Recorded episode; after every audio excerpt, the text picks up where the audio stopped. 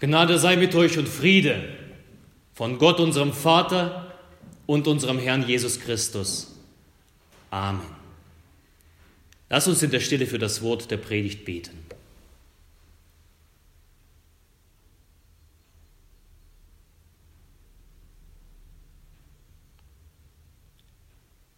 Herr, dein Wort ist meines Fußes Leuchte und ein Licht auf meinem Wege. Amen. Wenn man einkaufen geht, vorausgesetzt, es ist nichts weggehamstert, so findest du nahezu bei jeder Produktgruppe Produkte mit der Aufschrift Light. Also L-I-G-H-T, also Light, leicht.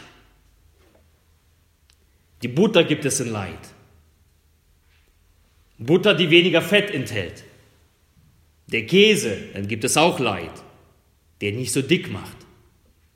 Es gibt die Cola Light, wo es wenige Kalorien gibt oder gar keine, keine, gar keine Kalorien gibt, sodass man nicht unbedingt Zucker zu sich nehmen müsste. Light, leichter. Und das suggeriert uns, du kannst leichter leben. Die Welt sagt uns, das Leben muss sich in einer Balance befinden. Also Leid eben. Wir sind gewohnt, so ein Wohlfühlleben, das möglichst Leid sein soll. Leicht und sorgenlos. Das Schwere, das lassen wir beiseite und nehmen das, was leicht ist wo wir wenig Widerstand erwarten. Und eigentlich ist es doch so schön, so ein leichtes Leben, fast so leicht wie die Wolken, wie der Himmel, so leicht eben.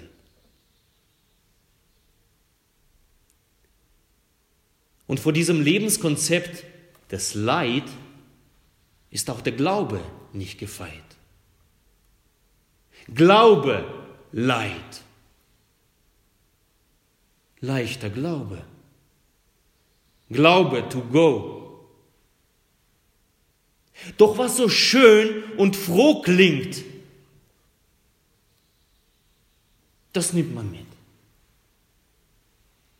Das aber, wo, etwas schwerer wird, das lasse ich sein. Dort, wo ich gefordert werde. Dort, wo ich gefordert werden kann das lasse ich sein. Das, was im Leben passiert, geschieht ähnlich im Glauben. Aber wisst ihr was? Spätestens jedoch in den Zeiten der Bedrängnis, wo es schwer wird, wird einem klar, ich habe eine Lüge gelebt. Ich habe eine Lüge gelebt. Das Leben Leid ist eine Blase. Der Glaube Leid ist ein Irrtum. Und beides ist nicht tragfähig.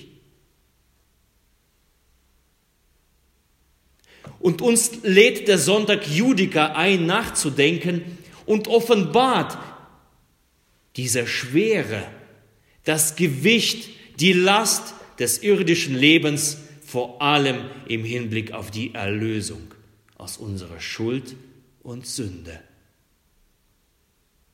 Judika, der Sonntag verdankt seinen Namen den ersten Worten des Psalmes 43, den wir gebetet haben, schaffe mir Recht, Gott, schaffe mir Recht. Mache mich gerecht, mache mich standhaft, erlöse mich. Das ist eine Bitte an Gott. Doch das geht nicht in Leid. Das geht nicht leicht, wie bei der Butter oder wie bei einer veganer Light Tofu Wurst. Das geht nicht leicht. Die Erlösung gibt es nicht in Leid. Und das ist ebenso meine Predigtüberschrift. Die Erlösung gibt es nicht in Leid. Der Predigtext ist entnommen aus dem Brief an die Hebräer im 13. Kapitel, die Verse 12 bis 14. Und da lesen wir,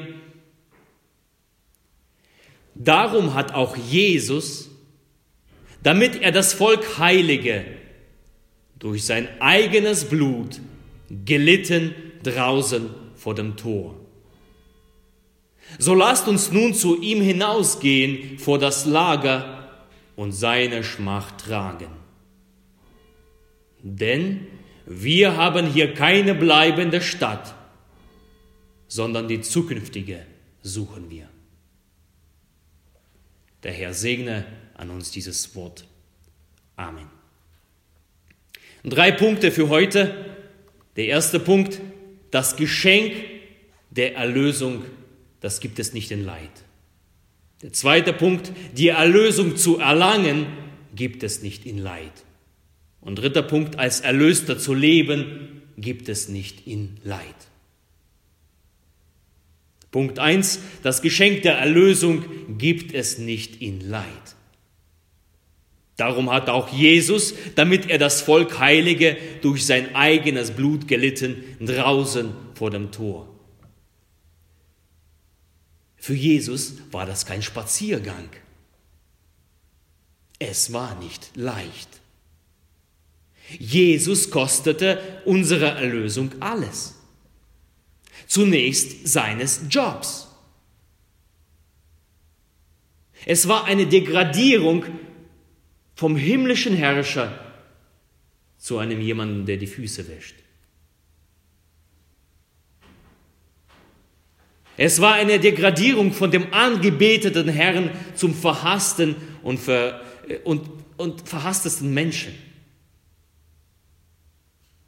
Es war Jesu Karriereleiter nach unten.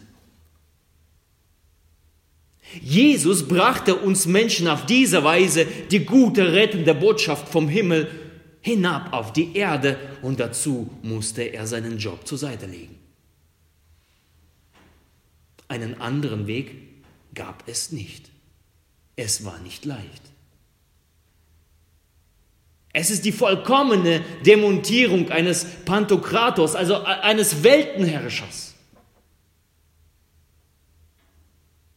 Doch als ob das nicht genug wäre, unsere Erlösung aus Sünde, Tod und Teufel kostete Jesu Blut, Schweiß, Demütigung, Schläge und zum Schluss seinen Tod. Und vor allem Tod an dem beschämendsten Ort der damaligen Welt am Kreuz. Mit Scham behaftet, nackt und bloß vor den Leuten. Noch hinzu auf einer Müllkippe draußen vor der Stadt Jerusalem. Also dort, wo Menschen ihren Müll hinaustragen. Da hat man sich des Sohnes Gottes entledigt.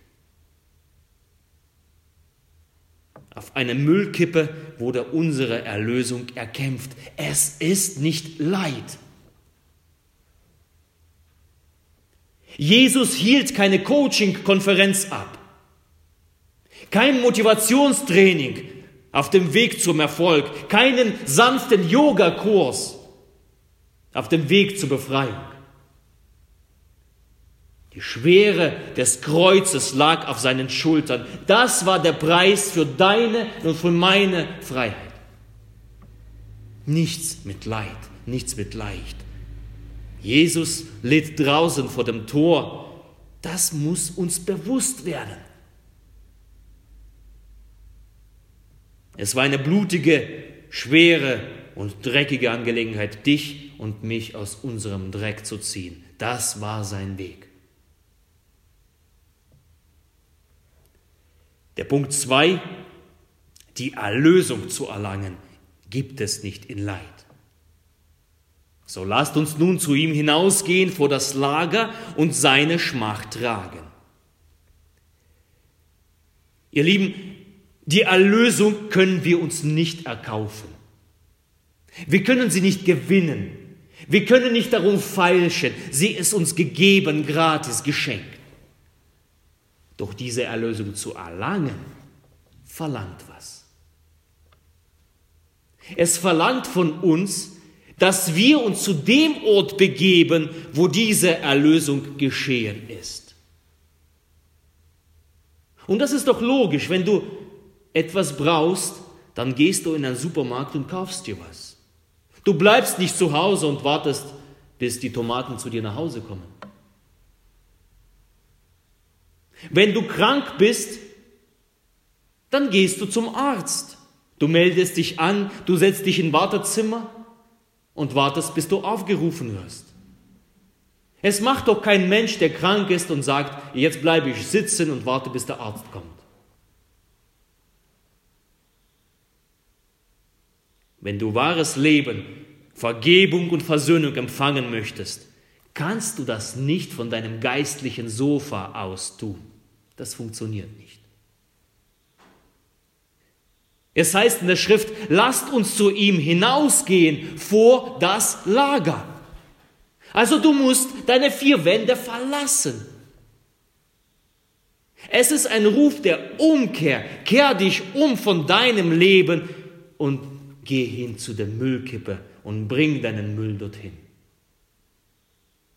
Werde frei davon. Werde frei davon, indem du Dinge die dich belasten, die dich dreckig machen, die dich finster machen, dort an der Müllkippe am Kreuz ablegst.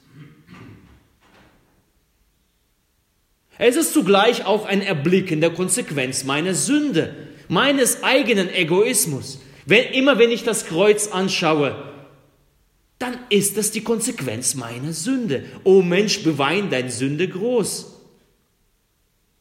Haben wir gesungen. O Menschenkind, betracht das Recht, wie Gottes Zorn die Sünde schlägt, du dich davor bewahren. Das ist das Wochenlied.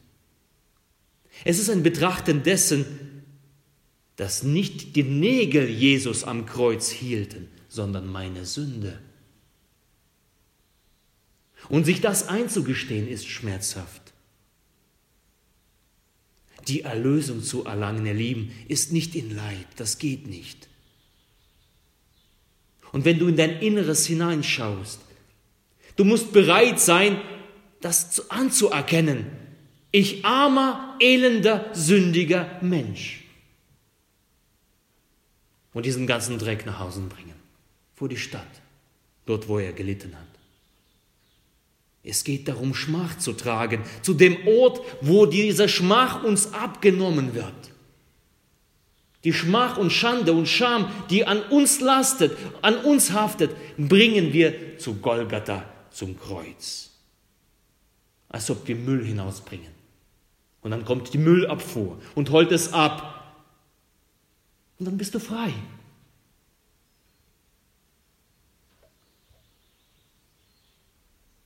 Aber vorher bedarf es eines tiefes, inneren ehrlichen Blickes in das eigene Herz, in das eigene Gewissen.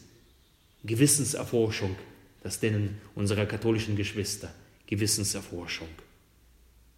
Und damit herausgehen an diesen Ort der Schande, die Knie zu beugen und zu bitten, Herr, vergib, Herr, mach mich rein, Herr, erlöse mich von allen Bindungen, Herr, erlöse mich von meinen Süchten, befreie mich aus meiner Gefangenschaft.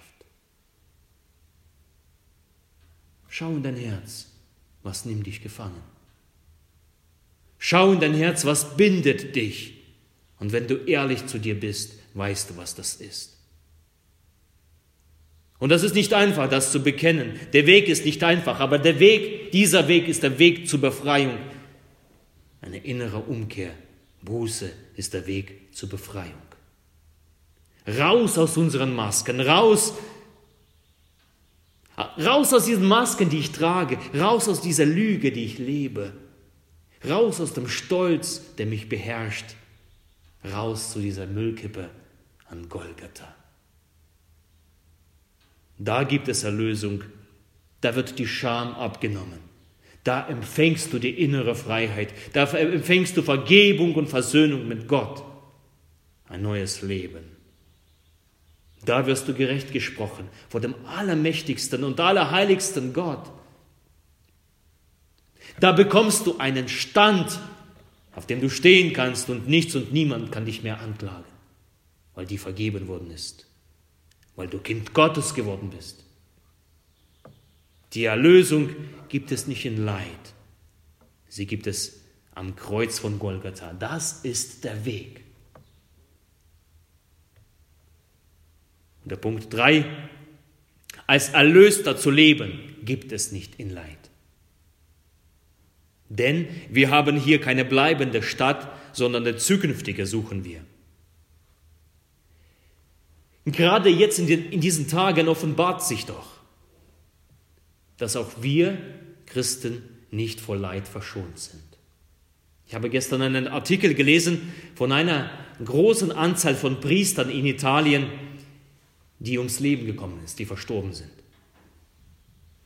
Vor allem, weil sie nicht von der Seite der Kranken und der Infizierten und, und den Sterbenden weichen wollten.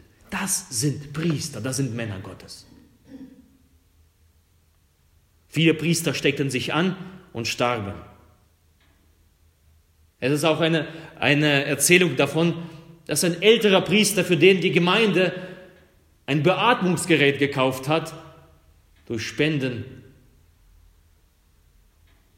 Da gab es aber einen jüngeren Mann.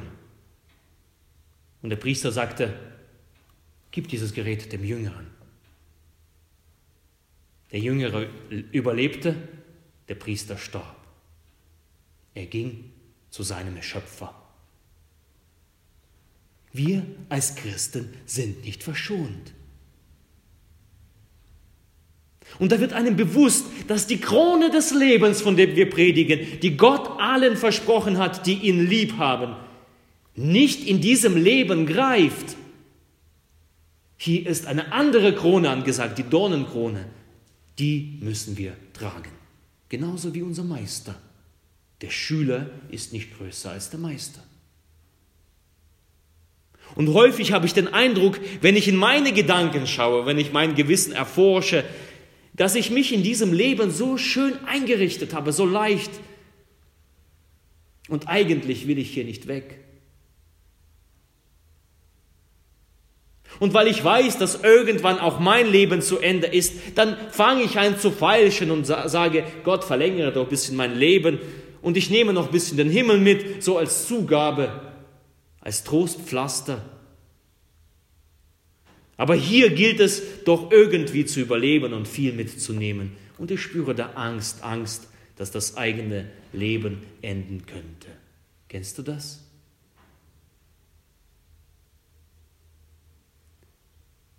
Und gerade in den heutigen Zeiten offenbart sich die ganze Angst der Welt, die Angst ums Überleben.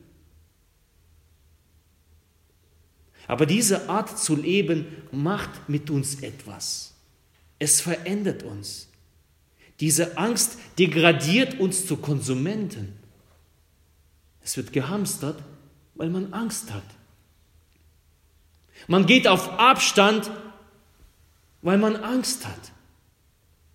Unsere Gesellschaft ist getrimmt und geleitet von der Angst um das blanke Leben, weil sie denkt, es gibt nichts anderes. Weil eben diese Gedanken vorherrschen, äh, vorherrschen sind, wir haben doch nur dieses eine Leben. Und da ist die Angst ums Überleben. Und das ist kein wahres Leben. Und wenn ich die Zeilen aus der Bibel lese, dann wird mir bewusst, es läuft eigentlich anders herum. Wir haben hier keine bleibende Stadt, sondern eine zukünftige suchen wir, die himmlische Heimat ist kein Trostpflaster, kein Trostpreis, sondern sie ist die Trophäe. Die himmlische Heimat ist der Zielpunkt meiner Augen, der Zielpunkt und meines Lebens. Das Leben hier und jetzt, das ist vorübergehend. Und das Leben hier und jetzt kann jederzeit enden. Das ist keine Überraschung. Das ist keine Neuigkeit. Auch in einer Quarantäne ist der Tod immer noch tot sicher. 100 Prozent kommt der Tod.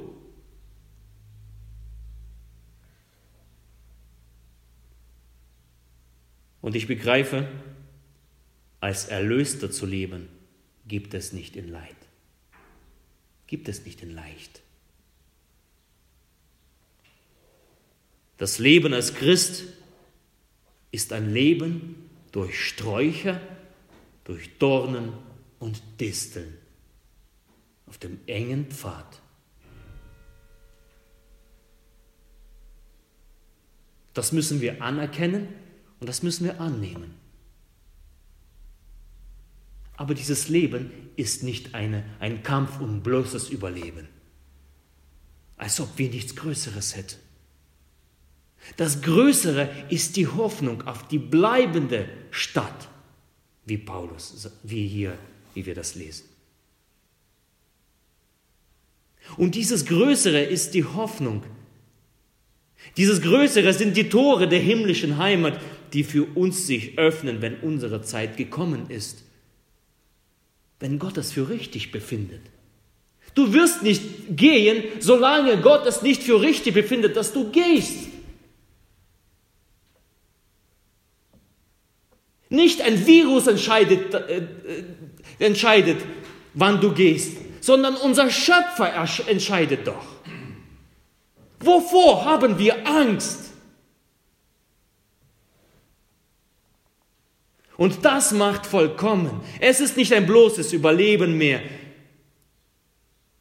Wir sehen unser Leben in einem viel größeren Kontext. Und das befreit. Das befreit von Ängsten im Kopf, das befreit von Misstrauen gegenüber Menschen, das befreit von Distanz anderen Menschen gegenüber. Das macht liebensfähig. Das macht lebensfähig. Das macht hingebungsvoll und das macht auch uns bereit, Opfer zu bringen. Das macht gelassen. Wenn eigene Wünsche und Pläne, wenn eigene Lebenskonzepte einfach so über von, Tag auf, äh, von einem Tag auf den anderen über den Haufen geworfen werden. Die Suche nach der bleibenden Stadt macht lebensfähig, nicht nur überlebensfähig. Das ist der Weg. Das ist der Weg der Erlösten.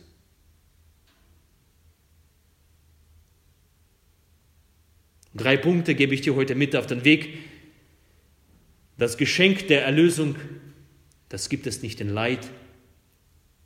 Christus hat dafür sein Blut vergossen. Die Erlösung zu erlangen, gibt es nicht in Leid. Es bedeutet, ich muss meine Schmach, meine Schande, meine Scham hinaustragen. Und dritter Punkt, als Erlöster zu leben, gibt es nicht in Leid. Wir sind nicht von dem Leid mit D nicht gefeit aber wir haben das Leben. Warum soll ich mir das geben, fragst du dich, wenn das alles nicht in Leid gibt, wenn wir das nicht leicht bekommen. Ich sage nur eins, jetzt sehen wir das Kreuz. Jetzt tragen wir mit die Dornenkrone. Jetzt sind wir auf dem Pfad durch Disteln und Dornen. Doch durch das Ganze hindurch sehen wir die Auferstehung. Wir sehen Vergebung, wir sehen Versöhnung, wir sehen Freiheit, wir sehen Liebe, wir sehen Überfluss des Lebens. Am Ende sehen wir Licht. Und der Friede Gottes der Höhe ist als alle Vernunft. Er bewahre eure Herzen und eure Sinne in Christus Jesus. Amen.